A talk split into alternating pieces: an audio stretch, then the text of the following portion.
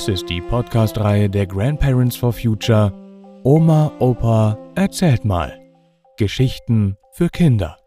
Jeden Freitag erscheint hier eine andere spannende neue Folge. Und jetzt viel Spaß beim Zuhören.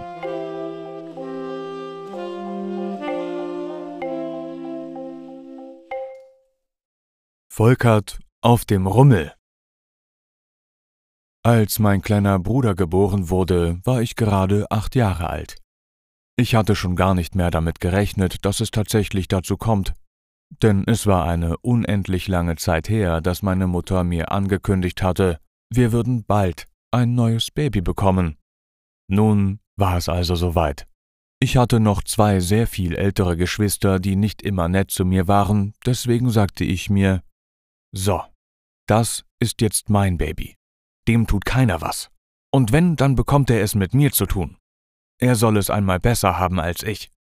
Und so gab ich mir alle Mühe, meinem kleinen Bruder das Leben so angenehm wie möglich zu machen.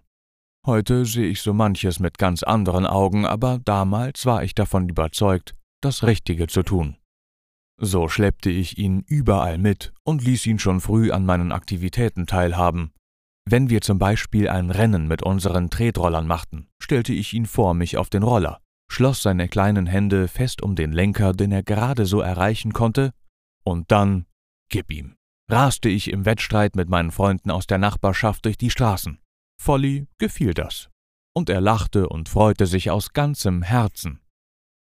Weil ich mich noch gut daran erinnern konnte, wie schlimm ich es in jüngeren Jahren fand, dass ich lange Zeit nicht auf der Straße spielen durfte, entschied ich eines Tages im Sommer, als Folly wohl so zweieinhalb Jahre alt war, es sei nun Zeit, ihn auf die Straße zu schicken.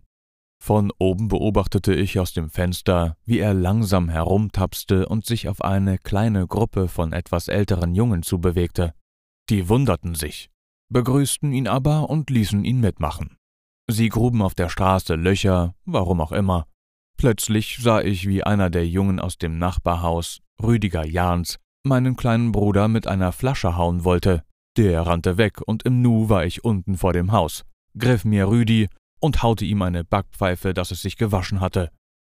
Mach das nicht nochmal, mein Lieber, das ist mein kleiner Bruder, schrie ich ihn an.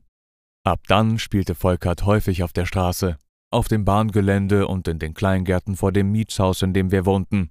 Kurz bevor meine Mutter nach Hause kam, rief ich laut aus dem Fenster Volkert und schon kam er von irgendwoher angewetzt. Sehr oft besuchte ich mit ihm meine Großeltern, die mit meiner Tante Lotti in einer kleinen Wohnung hinter dem Schützenplatz wohnten. Sie hatten einen Mietergarten, in dem meine Oma Obst und Gemüse anbaute und mein Opa seine Rosen züchtete. Die Blätter trocknete er, mischte sie mit Tabak und rauchte das Gemisch aus einer seiner vielen selbstgeschnitzten Pfeifen. Meine Oma hatte immer selbstgebackenen Kuchen und leckere selbstgekochte Marmeladen. Sie und Tante Lotti beschäftigten Volkert mit allen möglichen Spielen, während mein Opa mir Zeichnen und das Mundharmonikaspiel beibrachte. Einmal im Jahr war Schützenfest. Das bedeutete, dass auf dem großen Platz vor dem Schützenhaus ein Rummel aufgebaut wurde, mit verschiedenen Karussells, einem Kaspertheater, Geisterbahn, Schießbuden und allen möglichen Buden mit Süßigkeiten, Lebkuchenherzen, Bratwürsten und Eis. Ich erinnere mich, dass ich wohl so zehneinhalb Jahre alt war und Volkert zweieinhalb. Als wir auf dem Weg zu meinen Großeltern diesen Platz überquerten, ich hatte extra ein hübsches Sümmchen von meinem Taschengeld gespart, um dem Kleinen eine Freude machen zu können. Und gleich am Anfang kaufte ich uns jedem eine große Zuckerwatte, mit der Folly sich sofort über und über beschmierte. Dann gingen wir zum Kasper, Ha, da war er in seinem Element, lachte und jauchzte laut vor Freude. Schließlich war da noch ein Karussell für kleine Kinder, wo Volkert für sich den Polizeiwagen aussuchte. Ich hob ihn hinein und bezahlte. Als die Runde um war, wollte ich ihn hinausheben, aber er blieb einfach sitzen, klammerte sich an das Lenkrad und sah stur geradeaus. Und schon ging die nächste Runde los, und der Besitzer des Karussells hielt vor mir die Hand auf.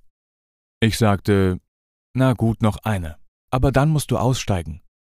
Aber auch jetzt wollte Folly nicht aufhören. Kurzum, mein kleiner Bruder fuhr eine Runde um die andere, Jedes Mal kam der Besitzer zu mir und kassierte. Bis schließlich mein ganzes schönes Taschengeld weg war. Nun habe ich kein Geld mehr, sagte ich, und da griff der Mann sich Volkert und stellte ihn mir vor die Füße.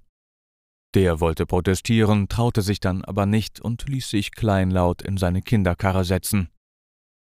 Als wir bei Oma und Opa angekommen waren und ich ihnen erzählte, was vorgefallen war, lachte mein Opa nur und meinte, Na, das ist ja mein kleiner Schlawiner. Auch mein Vater wollte sich halb tot lachen, als ich es ihm und meiner Mutter beim Abendessen berichtete und meinte, Ja, der Volkert, der hat es faustdick hinter den Ohren. Dann drückte er mir ein Fünf-Mark-Stück in die Hand, was damals viel Geld war, und sagte, Nun geh aber besser allein auf den Rummel, da hast du mehr von.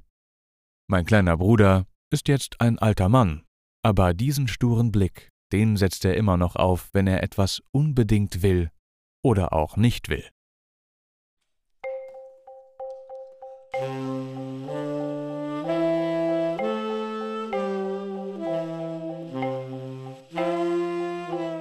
Das war Volkert auf dem Rummel, gelesen von Matti Wieg. Vielen Dank fürs Zuhören und bis nächsten Freitag.